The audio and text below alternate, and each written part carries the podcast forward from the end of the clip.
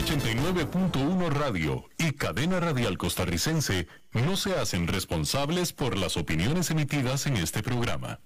Transcomer, puesto de bolsa de comercio, presenta a las 5 con Alberto Padilla.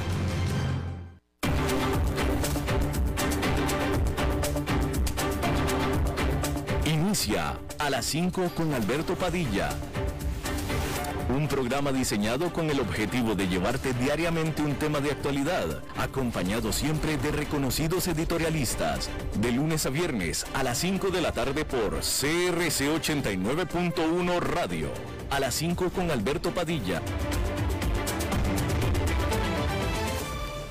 Hola, ¿qué tal? Saludos, bienvenidos a esta emisión de A las 5 con su servidor Alberto Padilla. Muchísimas gracias por estarnos acompañando.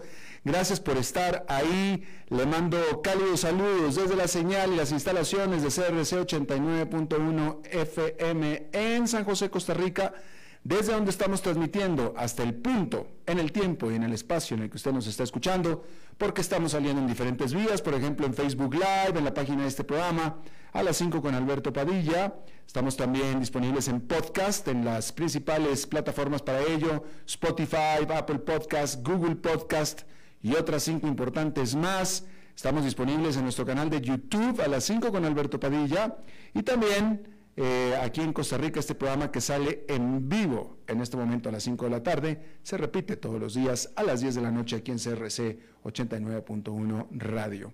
En esta ocasión, tratando de controlar los incontrolables, al otro lado de los cristales, el señor David Guerrero y la producción general de este programa desde Bogotá, Colombia, a cargo del señor Mauricio Sandoval. Bien, de manera intempestiva, definitivamente sorpresiva, Francia anunció que cerrará sus fronteras a los británicos residentes en la Gran Bretaña como medida para contener a la variante Omicron que está causando estragos en el Reino Unido. Esta decisión definitivamente ha causado una avalancha de cancelación de planes para la temporada navideña desde los centros de esquí en los Alpes franceses hasta cientos de vuelos entre Gran Bretaña y Francia, generando cuantiosas pérdidas económicas a la industria. Esta es una noticia que no se esperaba, es una noticia intempestiva que ha causado fuertes trastornos, pero también, por supuesto, fuertes molestias, malestares en Francia y en la Gran Bretaña. Demasiados agravios ahí. Y es que la variante Omicron está extendiéndose por el Reino Unido, impulsando las infecciones diarias por coronavirus a su nivel más alto registrado. De hecho, las propias empresas británicas están cerrando sus puertas nuevamente y ni siquiera por instrucciones del gobierno. Los restaurantes y otros lugares están decidiendo, eh, llegando, están llegando a la conclusión de que no tienen más remedio que cerrar antes de la Navidad debido a una avalancha de cancelación de reservaciones y en general preocupaciones sobre la salud del personal. En la práctica, el Reino Unido está siendo con autoconfinado. Ese sería el término correcto, autoconfinado. De hecho, el presidente, el primer ministro Boris Johnson es quien ha combatido los llamamientos a un confinamiento oficial. Los cierres son una nueva amenaza para la economía y un dolor de cabeza para el gobierno casi dos años después de la pandemia.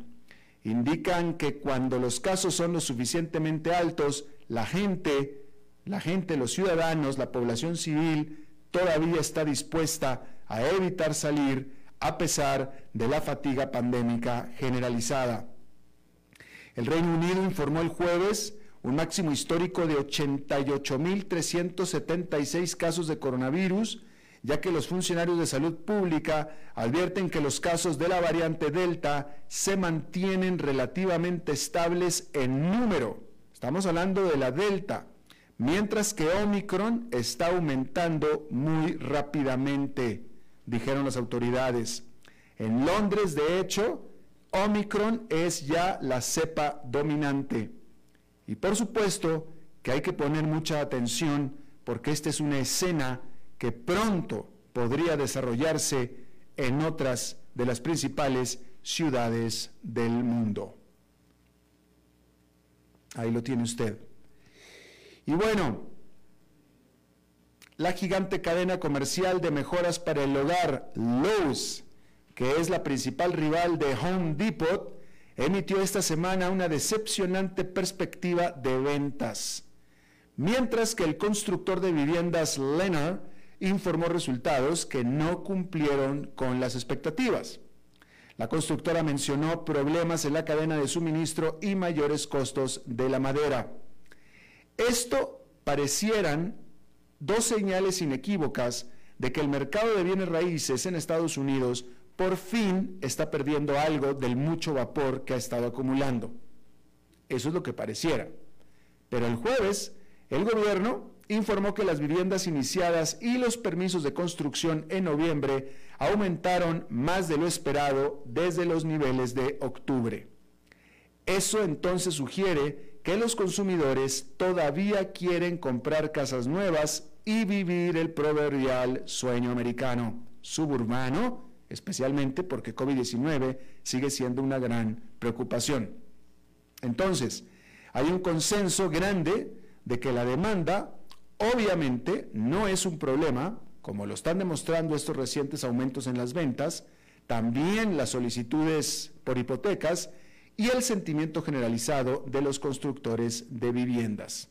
Y en todo caso, Omicron debería cimentar la demanda de vivienda, demostrando que la pandemia está lejos de terminar y en teoría, por lo visto, también lejos de terminar estaría eh, la temperatura alta en la industria de los bienes raíces de los Estados Unidos. Bueno, y en otro tema, los reguladores en Washington podrían tomar enérgicas medidas contra la industria detrás de compre ahora y pague después. Este cada vez más popular método para que los consumidores compren artículos en línea.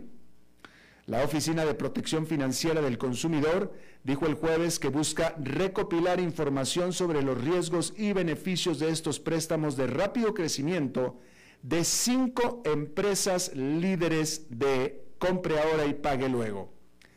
Affirm, Afterpay de Australia, que está siendo comprado por el propietario de Square, Block, PayPal, la fintech sueca Klarna y Zip, que es otra firma con sede en Australia. Las acciones de Affirm se hicieron, que se hicieron públicas en enero se desplomaron más del 10% tras la noticia del regulador. Las acciones de Block cayeron alrededor del 5%, aunque esa caída también puede tener algo que ver con la demanda presentada en su contra por el preparador de impuestos HR Block. Y PayPal también sus acciones bajaron levemente.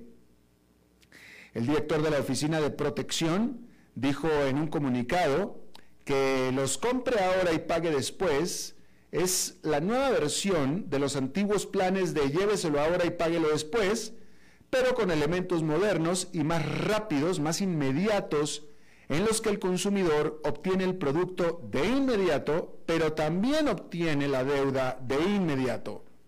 La oficina dijo que estaba específicamente preocupada por la rapidez con la que los consumidores pueden acumular deudas utilizando los servicios de compre ahora y pague después y también por la forma en que estas empresas pueden recopilar datos sobre sus clientes.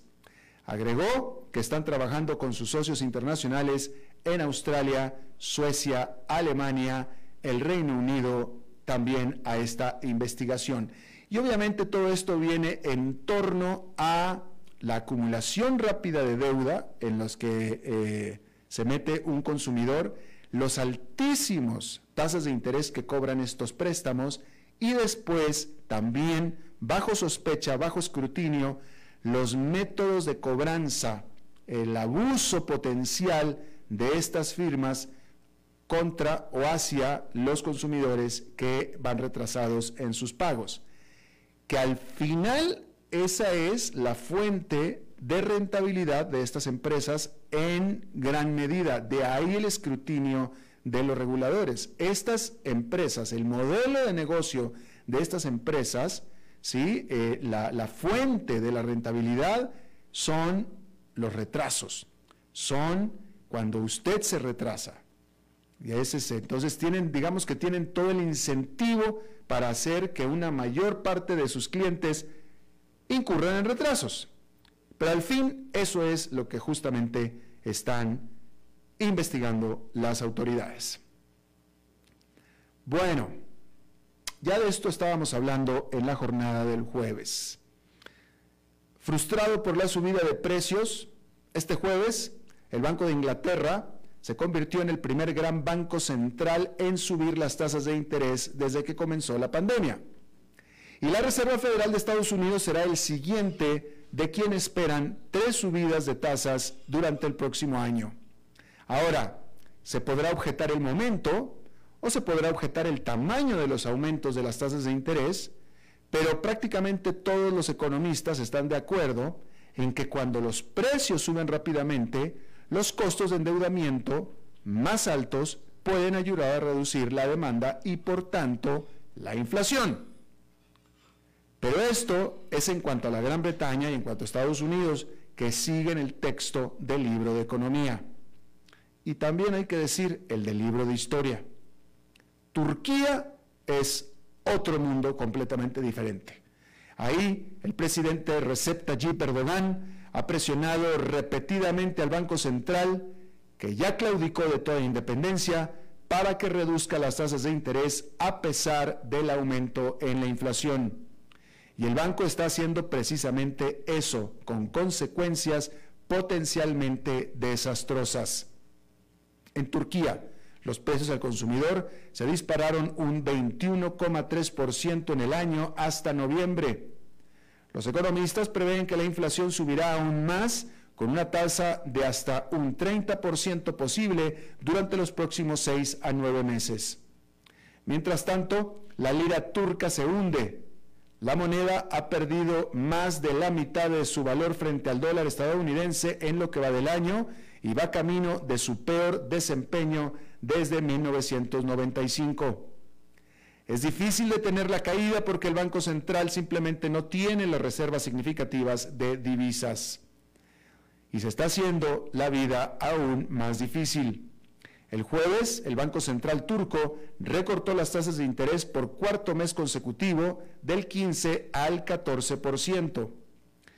En un esfuerzo por brindar algo de alivio a los trabajadores que sufren, muchos de los cuales se han apresurado a deshacerse de la lira por monedas extranjeras, Erdogan anunció el jueves un aumento del casi 50% en el salario mínimo del país.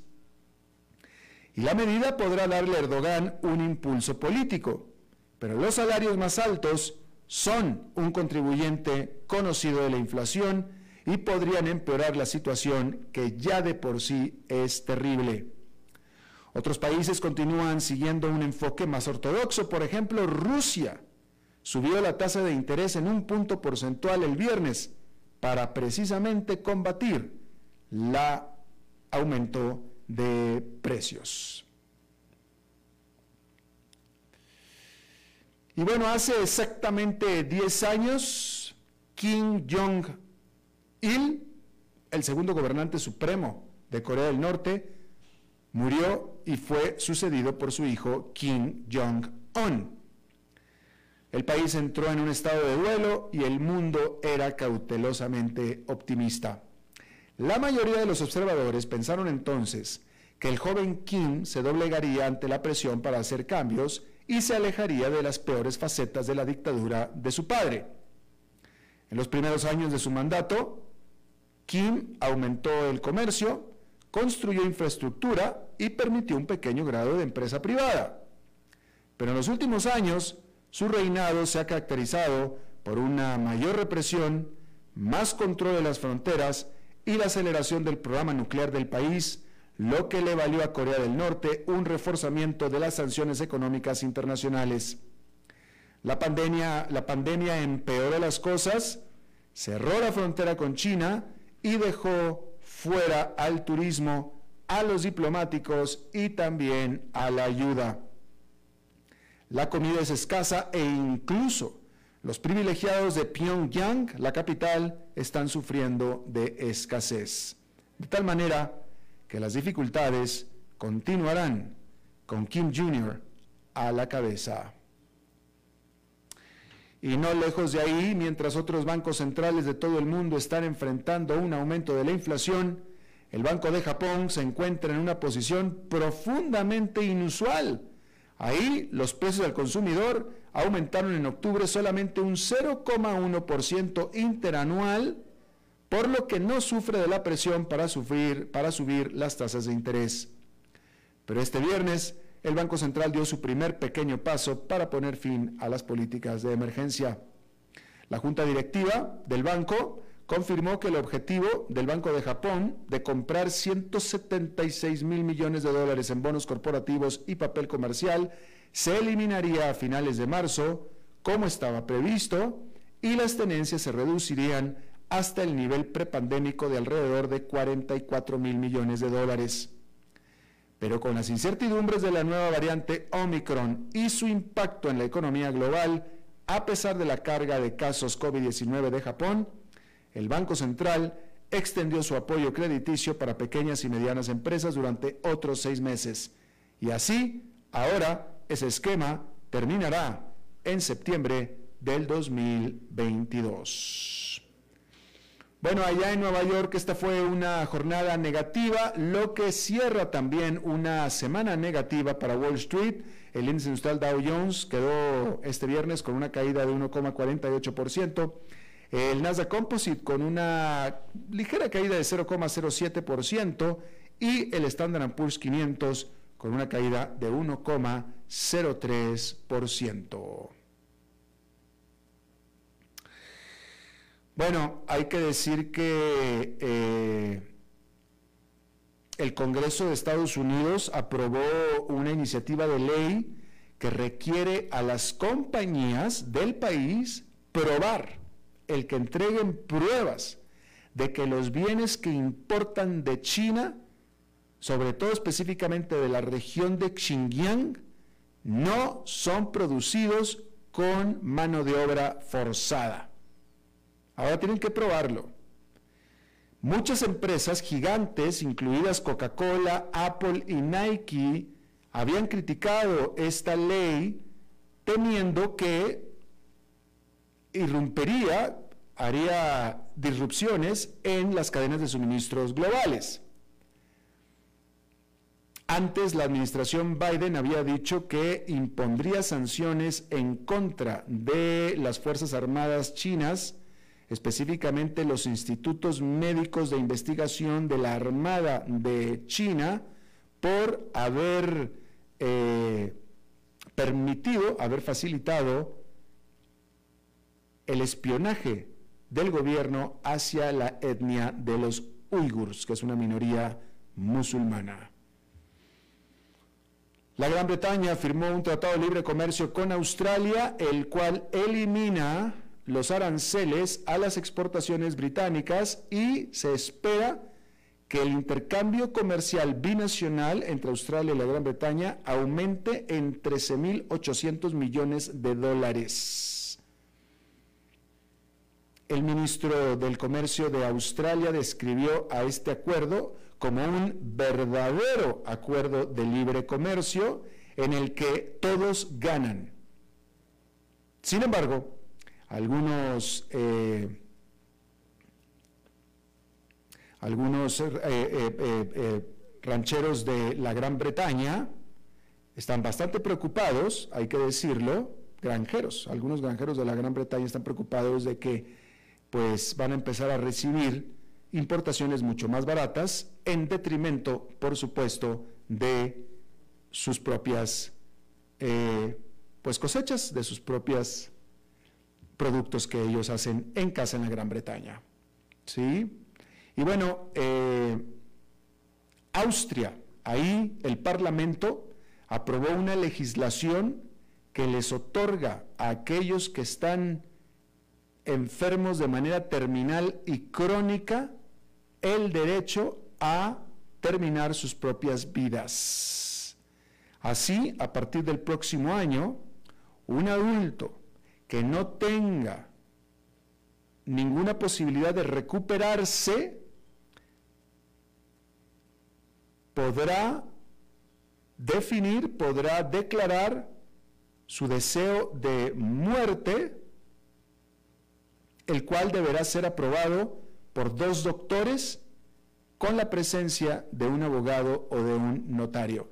Pero fíjese aquí, ¿eh? No nada más es un paciente terminal, no nada más es alguien que se va a morir de lo que tiene, también es alguien con una enfermedad crónica, que no necesariamente va a morir de eso inmediatamente, pero que puede estar en gran dolor, en gran pena, eh, o, con, o, con, grandes problemas de movilidad, etcétera, etcétera. ¿Sí? Y entonces, si el paciente lo decide y dos doctores están de acuerdo con la presencia de un notario o un abogado, se le podrá conceder su derecho a terminar con su vida. Y una vez cumplidos estos requisitos, entonces se les, eh, eh, se les proveerá la manera a estos pacientes de accesar a ciertas farmacias donde podrán comprar medicamentos para terminar con su vida. Esto es en Austria. Ahí lo tiene usted. Y bueno, hablando de medicamentos, también hay que decir que la Administración de Drogas y Alimentos de los Estados Unidos eliminó permanentemente una prohibición que existía para que las mujeres recibieran medicamentos para abortos vía el correo. Antes, las mujeres tenían acceso a los medicamentos, no era que no los tuvieran, sí tenían acceso a los estos medicamentos, pero eh, estos medicamentos que por cierto se pueden tomar hasta la semana número 11 del embarazo, pero estos medicamentos solamente podían tenerse que ir a recoger a una farmacia certificada, ¿sí? Bueno, ahora lo pueden hacer ya por correo, porque ahora los doctores pueden recetar estos medicamentos vía telemedicina, es decir, vía virtual. ¿Sí? Eh, y por supuesto, esta decisión de las autoridades médicas de los Estados Unidos hacen a las mujeres que tengan un acceso más fácil a eh, terminar su embarazo o al aborto en las primeras etapas de su embarazo. Ahí lo tiene usted. Bien.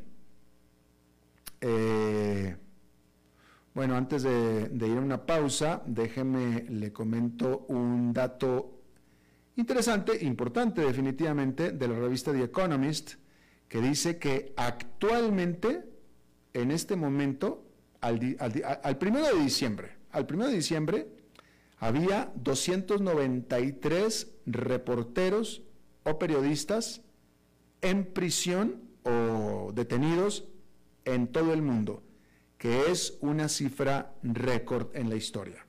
293 en todo el mundo. Eh, hemos de pensar, como usualmente es el caso, que la gran mayoría de ellos están arrestados y encerrados, están siendo castigados por hacer su trabajo. Y hacer su trabajo es decir la verdad. Es decir, están arrestados por decir la verdad. Yo aquí se lo he dicho y se lo he dicho siempre. Eh, uno de los trabajos más difíciles en la vida es estar diciendo la verdad.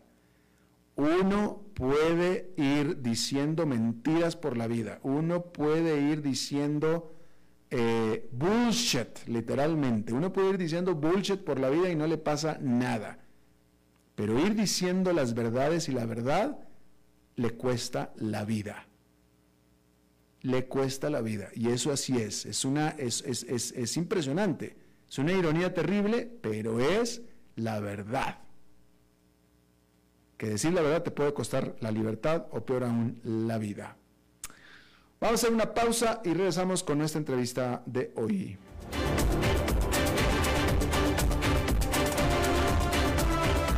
A las 5 con Alberto Padilla, por CRC 89.1 Radio. El valor en la ética incluye no tener miedo de lo que se dice y a quién se le dice, sin importar las consecuencias o represalias que puedan sobrevenir. Entre los valores éticos más relevantes se pueden mencionar justicia, libertad, respeto, responsabilidad, integridad, lealtad, honestidad y equidad. Los valores éticos se adquieren durante el desarrollo individual de cada ser humano en el entorno familiar, social, escolar e inclusive a través de los medios de comunicación. Solo si lo público y lo privado caminamos en positivo y con valores, Costa Rica saldrá adelante. Un mensaje de la Cámara Nacional de Radiodifusión, Canara. Desde los verdes bosques de nuestra montaña nos llega agua Cerros de la Riva, agua fresca de manantial que te permitirá vivir en equilibrio, proteger tu salud y la de tu familia, libre de sustancias químicas, envasada sin alterar su naturaleza a 2.000 metros de altura. Agua Cerros de la Riva, naturalmente neutral. Búscanos como cerrosdelarriba.gmail.com. Llámanos al 8374-3229. Cerros de la Riva, Live Spring Water.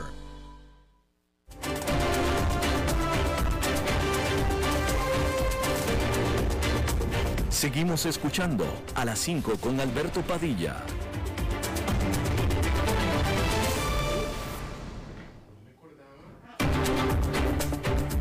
Vamos, vamos. ¿Ya estamos? Ya estamos. Eh, bien, es viernes, es viernes y a partir del viernes pasado tenemos este nuevo segmento con nuestro patrocinador que es Transcomer y con el presidente de Transcomer, Oscar Gutiérrez, que es experto en mercados. Eh, eh, Oscar, este es el segundo viernes y el último del año, porque luego viene la pausa, pero bueno, está bien para hacer un, un- un- un inicio poco a poco. ¿Cómo estás? Así es, muy bien.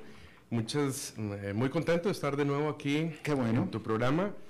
Y bueno, yo creo que nos toca darle seguimiento a la semana pasada, ¿verdad? El tema de inflación sigue provocando grandes movimientos en el mercado, ¿verdad? Esta semana fue, Negativa, ¿no? fue volátil, terminó negativa, eh, correcto. Terminaron el día de hoy cerrando eh, abajo todos los sectores, ¿verdad?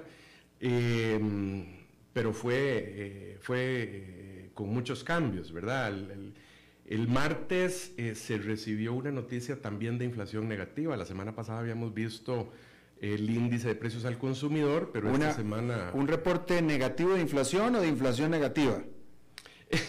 bueno, no, no, perdón. sí. Negativo de inflación. Negativo de inflación. Me corrijo, sí. No, en, en el sentido de que eh, se anunció la, el índice de precios al productor. La semana pasada se había anunciado el índice de precios al consumidor y el índice de precios al productor fue muy alto también, de 0.8 y, y a un año plazo de 9.6. Entonces, bueno, el, el- el martes inició la jornada eh, abajo.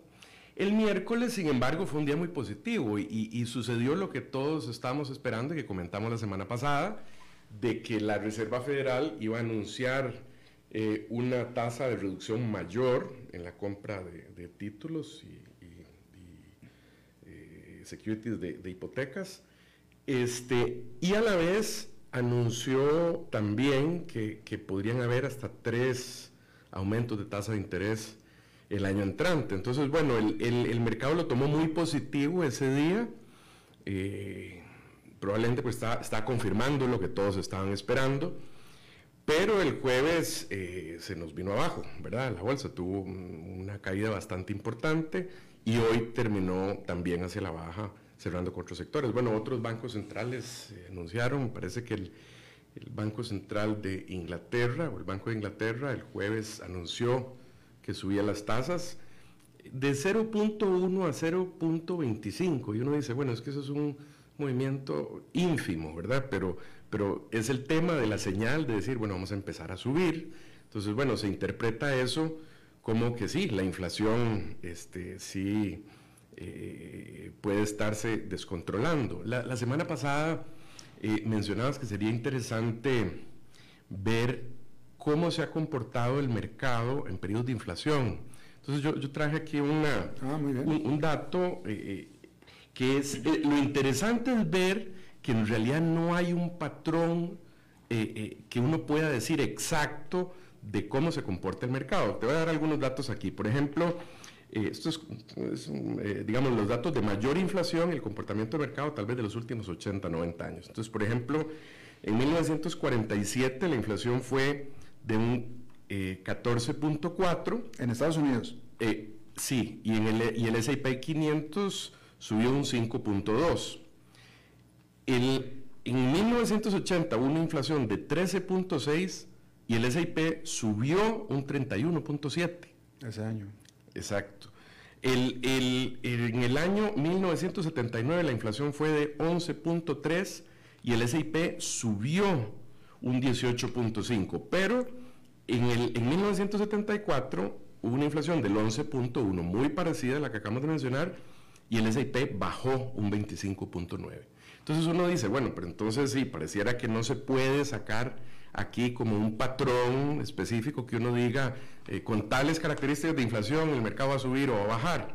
Ahora, hay que tomar en cuenta que estos datos tal vez no, no son tan exactos en el siguiente sentido, porque la inflación, si se quiere, es un indicador del pasado, es decir, lo que pasó en el año hacia atrás, mientras que el mercado típicamente ve lo que viene hacia adelante, ¿verdad? Y entonces los precios que se muestran en el mercado no es necesariamente de lo que pasó, sino de lo que se cree que viene hacia adelante. Entonces eso puede explicar por qué un poco eh, no existe tanto eh, esta correlación. Ahora, lo que sí es interesante es ver, y eso sí se han, hecho estudios eh, de ver, por ejemplo, cuáles sectores se desempeñan mejor en periodos de inflación. Y típicamente estos son, bueno, los sectores defensivos, ¿verdad? Los sectores, por ejemplo, donde, donde hay, digamos, una demanda menos elástica. Por ejemplo, eh, los sectores típicamente que se comportan mejor durante inflación son, eh, digamos, en inglés consumer staples, que son como abarrotes o consumo, productos de consumo masivo, este, el sector de salud, el sector de servicios públicos, ¿verdad? utilities, que en, bueno, en Costa Rica son típicamente eh, manejados por el gobierno, pero en los Estados Unidos los servicios de, agua, de electricidad, recolección de basura, eh, son eh, desarrollados por empresas privadas que están en bolsa. Entonces, estos sectores son sectores que en realidad no dependen de, tanto de un ciclo económico. O sea, la gente va a pagar la electricidad, va a pagar el agua, el servicio de basura, al margen de lo que sea. al margen de lo que sea. Entonces, estos son sectores que se consideran defensivos entonces, eh, cuando hay alguna amenaza de inflación, eh, eh, se ve que hay una rotación de las inversiones, de salir sector, de sectores más vulnerables hacia, hacia, este tipo de sectores defensivos. Y es, es eso lo podemos ver, se puede ver un ejemplo de lo que pasó esta semana. Digamos, esta semana el SIP bajó un 1.94%, ¿En la semana? En la semana, ¿verdad? Al final, o sea, el resumen de la semana, después de toda esta volatilidad. Eh, y vemos el comportamiento de los diferentes sectores. A pesar de que hubo esa baja, por ejemplo, los productos de consumo masivo subieron 1.09. Eh, el sector salud subió un 1,01. Ah, lo que estabas diciendo. Los utilities subieron 0.4. Entonces, e, esto podría indicarnos, bueno, sí, sí, sí debe haber una preocupación de inflación, ¿verdad? Porque eh, lo, que está, lo que está viendo es una rotación y si uno ve en el, eh, en el otro lado eh, cuáles fueron los sectores que más bajaron, el que más bajó fue el de tecnología de información, 5,55% en la semana. El, el, otro muy fuerte que bajó fue 3,60 productos de consumo discrecional, ¿verdad? Que son los, los eh, productos de consumo de lujo, hoteles, carros de lujo, que son el, típico eh, producto que son decisiones de compra que se pueden posponer cuando haya eh, cosas mejores, ¿verdad? el sector tecnológico principalmente baja no necesariamente por ser tecnológico en sí, sino porque típicamente las empresas que están en este sector eh, son empresas eh, que, traen nueva tecnología a la economía, eh, que viene a ser disruptiva, que va a transformar y entonces se valoran mucho por el crecimiento, la expectativa de crecimiento que estas empresas tienen. Caso típico, por ejemplo, de una valoración altísima, yo sé que vos seguís mucho Tesla, por ejemplo, que Tesla, bueno, es una empresa que hasta hace poco da utilidades, pero antes tenía eh, eh, eh, precios, e incluso ahora tiene precios muy altos relacionados a la utilidad, pero es por las expectativas de crecimiento de la empresa. Entonces, cuando se prevé que viene un periodo de inflación, como estas empresas en realidad se valoran mucho en base a los flujos de caja que van a generar muchos años hacia adelante, bueno, la, la, la inflación carcome el valor real de esos flujos a futuro. Entonces, son las, son las empresas más sensibles a esto, ¿verdad? O sea, son mucho más, mucho más eh, vulnerables, sobre todo, de nuevo, no por el hecho de que sean tecnológicas, sino más bien porque son de crecimiento, empresas de crecimiento. Pero vemos, eh, bueno, también otros sectores que bajaron fueron, eh, como, decía, el de, de, consumo discrecional. Bajó también el de el energía, 3,36 que típicamente, históricamente, el sector energía es un sector que se defiende, que se comporta bien en periodos de inflación. Lo que pasa es que en este momento probablemente están influyendo otros elementos, como el hecho de que eh, la pandemia viene a ser otro factor disruptivo que no necesariamente se relaciona con el ciclo económico, sino que, bueno, si por causa de la pandemia y menos viajes en avión, menos viajes en barco, este, bueno, habrá menos consumo este, de petróleo también, ¿verdad? Entonces puede haber otros factores ahí que están, eh, que están afectando esto, por ejemplo. Claro. Eh, ahora, cuando, estabas leyendo los números que trajiste con respecto a los periodos inflacionarios de otros años, estaba yo reflexionando, efectivamente, ahora estamos con, una inflación más o menos en Estados Unidos de que más o menos un 6%, ¿no? 6,8 eh, fue lo... Ya va cerca del 7 anual. Sí, sí. Que, es bastante, y ciertamente es bastante por arriba del objetivo, porque el objetivo estaba como en 2. Exactamente. Pero con respecto a los valores que estabas leyendo hace rato, pues es, es la mitad. Estabas hablando de un 13%, una cosa así. Sí, bueno, la lista, que la lista que estaba sacando, eh, eh, en realidad la, estábamos, la estaba leyendo del mayor a menor ah, bueno, inflación. pero, el punto, que estoy tratando, estoy tratando de relativizar este asunto, o sea, 6% es una inflación alta, definitivamente es mucho más alta que el objetivo, porque el objetivo era de 2%, es una de 6, eh, si, tienes, si, si, tienes un objetivo de 2 y tienes 6, es justo pensar que se te está desbocando, pero aún así 6 no es una gran inflación, o sea, hemos tenido periodos mucho más altos de inflación. Sí, bueno, ejemplos como estos que estamos viendo ahora. Aquí en esta misma tabla te puedo mostrar, eh, tengo ejemplos de inflaciones parecidas, ¿verdad? Por ejemplo, en el 77 hubo una inflación de 6,5 y el SIP bajó un 7. Esa, y esa le costó la, la presidencia, la reelección a Carter. ¿Ah, sí? Se le, le costó la... Tú no te acuerdas, pues estás muy joven, pero se le costó la reelección a, Carter. Sí. Bueno, hubo, dos décadas de fuerte inflación, que fue la de los 40 y la de los 70. Mm. Creo que en esa época me parece que también una crisis petrolera, si no me... a principios de los 70, sí. Sí, sí Bueno, y otro elemento. Eh, eh, el viernes pasado que estuviste aquí estábamos hablando de cómo Jerome Powell ya estaba diciendo que ya la inflación no era eh, pasajera, transitoria y ya hoy ya sabemos, por cierto, que ya la Reserva Federal ya dijo, sí vamos a subir las tasas de interés. Ya dijeron ellos que van a ser al menos tres aumentos el próximo año, pero aún así las tasas de interés van a quedar bien bajitas. Sí, claro. Que es importante decirlo. Claro. Sí, es decir, si uno se pone a ver, es decir, obviamente las tasas eh, que dicta la Fed terminan influyendo los costos de, préstamos para las empresas y todo. Y si uno dice, bueno, es que subir un cuarto de punto, medio punto, realmente no es tan significativo para una empresa, no, no debe así como quebrar los balances financieros de una empresa, no debería ser tan significativo. Este, de hecho, eh, también comentamos la semana pasada que, bueno, las tasas de, bonos eh, en realidad están más bajas que ese 6,8 eh, que se estaba anunciando. Anda la tasa de 10 años cerca de 1.4, la tasa de 30 años incluso está como a 1,8. Entonces uno dice, bueno, esas tasas en el fondo son tasas negativas. ¿Por qué? Es decir, ¿por qué las tasas no suben?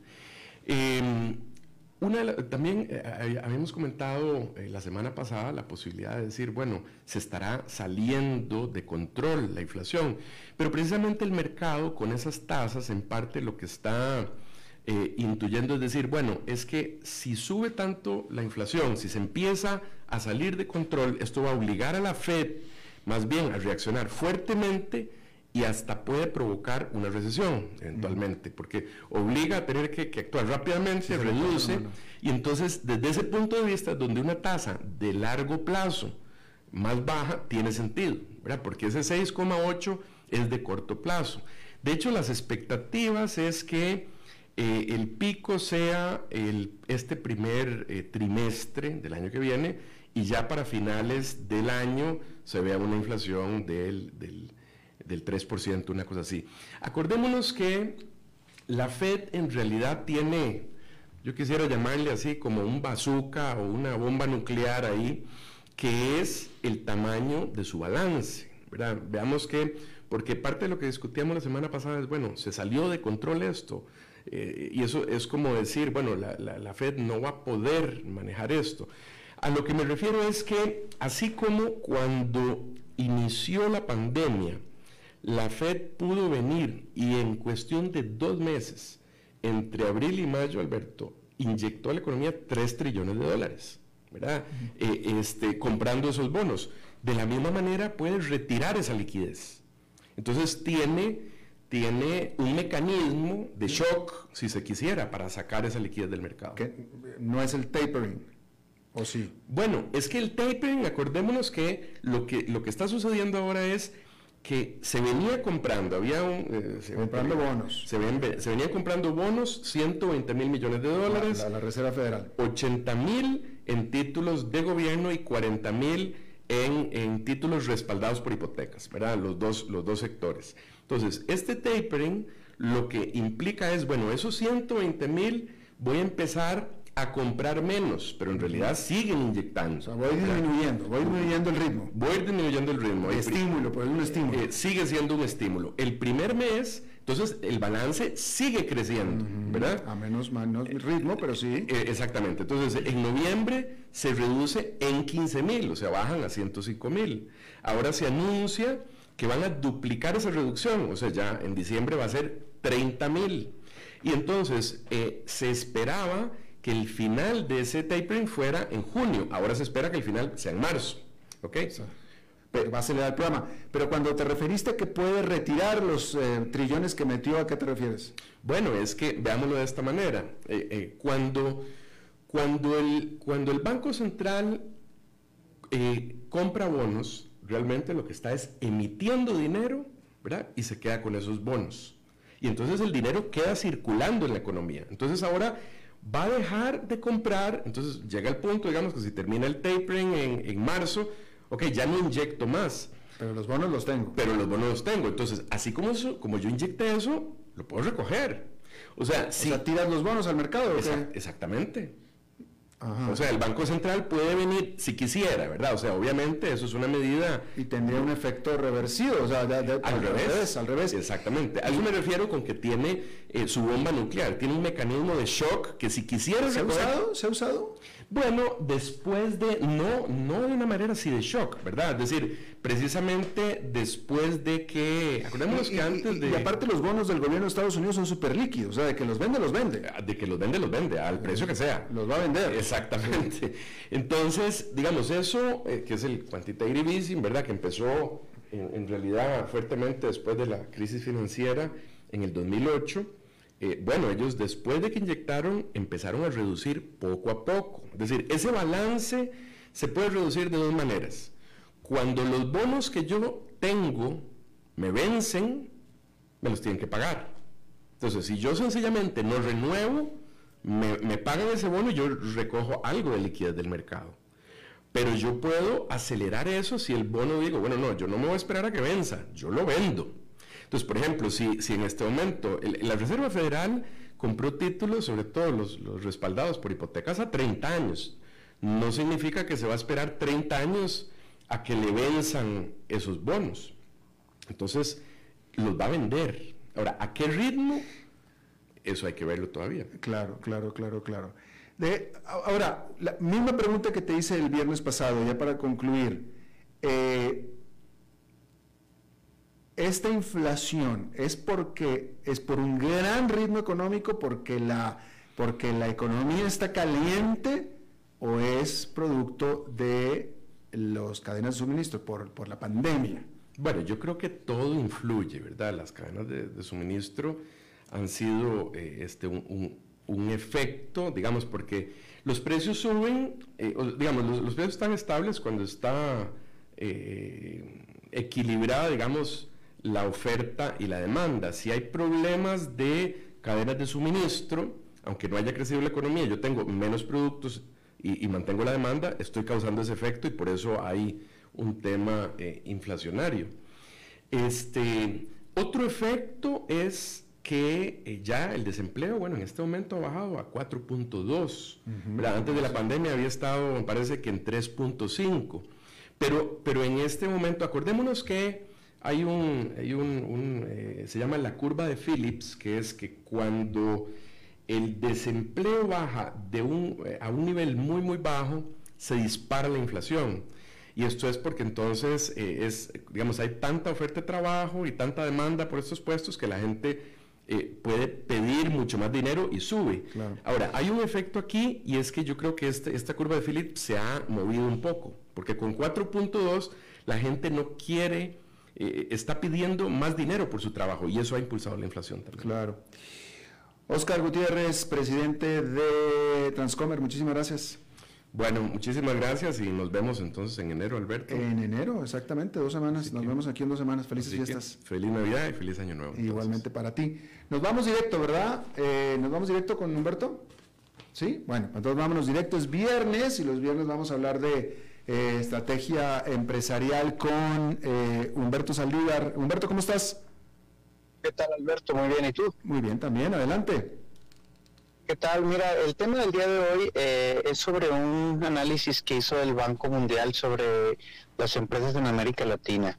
es importante y preocupante de cómo las empresas son una tercera parte innovadoras comparadas con las grandes eh, eh, países, digamos China, Estados Unidos. Es decir, que en Estados Unidos eh, por cada 10 personas, digamos que 3 son innovadores y en, en, la América Latina por cada 10 personas una persona es innovadora. Y no nada más eso, sino que también a nivel gobierno el incentivo los países invierten en investigación y desarrollo casi el 1% o más del PIB de, las eh, de los países. Cuando empresas como cuando empresas cuando países como Ecuador México eh, entre otros pues no no ni siquiera invierten ni la ni la centésima parte de que lo, de que los países desarrollados invierten para eh, el desarrollo y la investigación. Y aparte la mayoría de los emprendedores como podemos saber eh, eh, llegan a ser, sobre todo las empresas que tienen 100 empleados o menos, eh, pues son empresas muy informales, administradas a nivel de, a nivel familiar, en donde eso genera mayores ineficiencias. Entonces, ¿qué es lo que, el mensaje que quiero dejar? debemos exigir, pedir y apoyar, porque no solo es exigir, a los países para que eh, incentivar más la inversión en desarrollo y en pymes eh, para que pues seamos mucho más competitivos en el, en el mercado mundial, ¿no? Y sí, este, bueno, ahí está, tú estás poniendo el dedo en la llaga otra vez, Humberto, eh, bueno, el Banco Mundial y a través tuyo, porque este es un problema, qué pena que voy a hacer este comentario hacia mi lado, porque ese es el título de mi libro, justamente, El continente dormido, pues estamos dormidos, estamos en pleno siglo XXI y el mundo ya despegó. Otras áreas del mundo, como tú lo estabas diciendo, de acuerdo a este informe del Banco Mundial, este, están hablando de, de, la Internet de las cosas y de la nube y de los automóviles que se manejan solos y etcétera. En América Latina todavía estamos hablando del precio del maíz y del precio de la piña y del precio del petróleo. Claro, imagínate este dato nada más. Eh, en Bolivia, Paraguay, El Salvador, Honduras, Guatemala y Perú, el número de patentes por millón de habitantes es menor a uno. Es decir, se registra una patente por cada millón de habitantes. Muy por debajo de lo que debería ser a nivel de, un país de desarrollo. Y también una nueva investigación patrocinada por el mismo banco que acabo de decir respecto a las prácticas de gestión, eh, halló que empresas que emplean 100 personas o menos, como lo dije, eh, eh, su talento, su gestión de talento está basado, no tienen una gestión de talento basada en el desempeño. Es decir, eh, manejan sus empresas de manera informal, lo cual, a diferencia de Estados Unidos, que más o menos el mil por ciento, o sea, diez veces más que lo que hace en América Latina, gestiona sus empresas de manera eh, es estratégica, con gobierno corporativo, con una línea, con una eficiencia, con un proceso bien definido. Entonces, no es solamente el hecho de no invertir o invertir, sino también es la cultura de cómo llevo la empresa eh, a un nivel que no sea únicamente informal, ¿verdad? Claro, claro, no, sí, triste, es triste desde cualquier punto de vista. Eh, Humberto Saldívar, muchísimas gracias eh, y a ti también. Te vamos a ver hasta dentro de dos semanas porque los próximos dos viernes no hay programa. Excelente, bueno, saludos a todos y muy feliz Navidad y Año Nuevo para todos los escuchas y muchas gracias por estar con nosotros todos los viernes. Hasta el próximo año, Humberto, gracias. Y bueno, sí, efectivamente, lo que pasa es que ya este es el último viernes, último viernes de este programa de este año, es viernes, porque estamos en Costa Rica. En cualquier otro país hispano es viernes, pero no, en Costa Rica es viernes. Entonces, eh, ya los próximos dos viernes ya no va a haber programa, pero la próxima semana aquí vamos a estar cuando menos parte de la semana. Y bueno, eso es todo lo que tenemos por esta emisión de A las 5 con su servidor Alberto Padilla. Gracias por habernos acompañado. Espero que tenga un muy buen fin de semana y nosotros nos reencontramos en la próxima. Que le pase muy bien.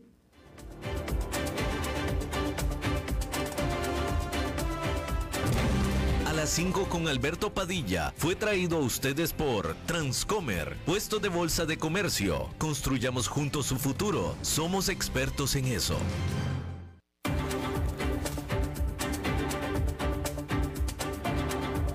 Concluye a las 5 con Alberto Padilla un programa diseñado con el objetivo de llevarte diariamente un tema de actualidad, acompañado siempre de reconocidos editorialistas, de lunes a viernes a las 5 de la tarde por CRC 89.1 Radio, a las 5 con Alberto Padilla.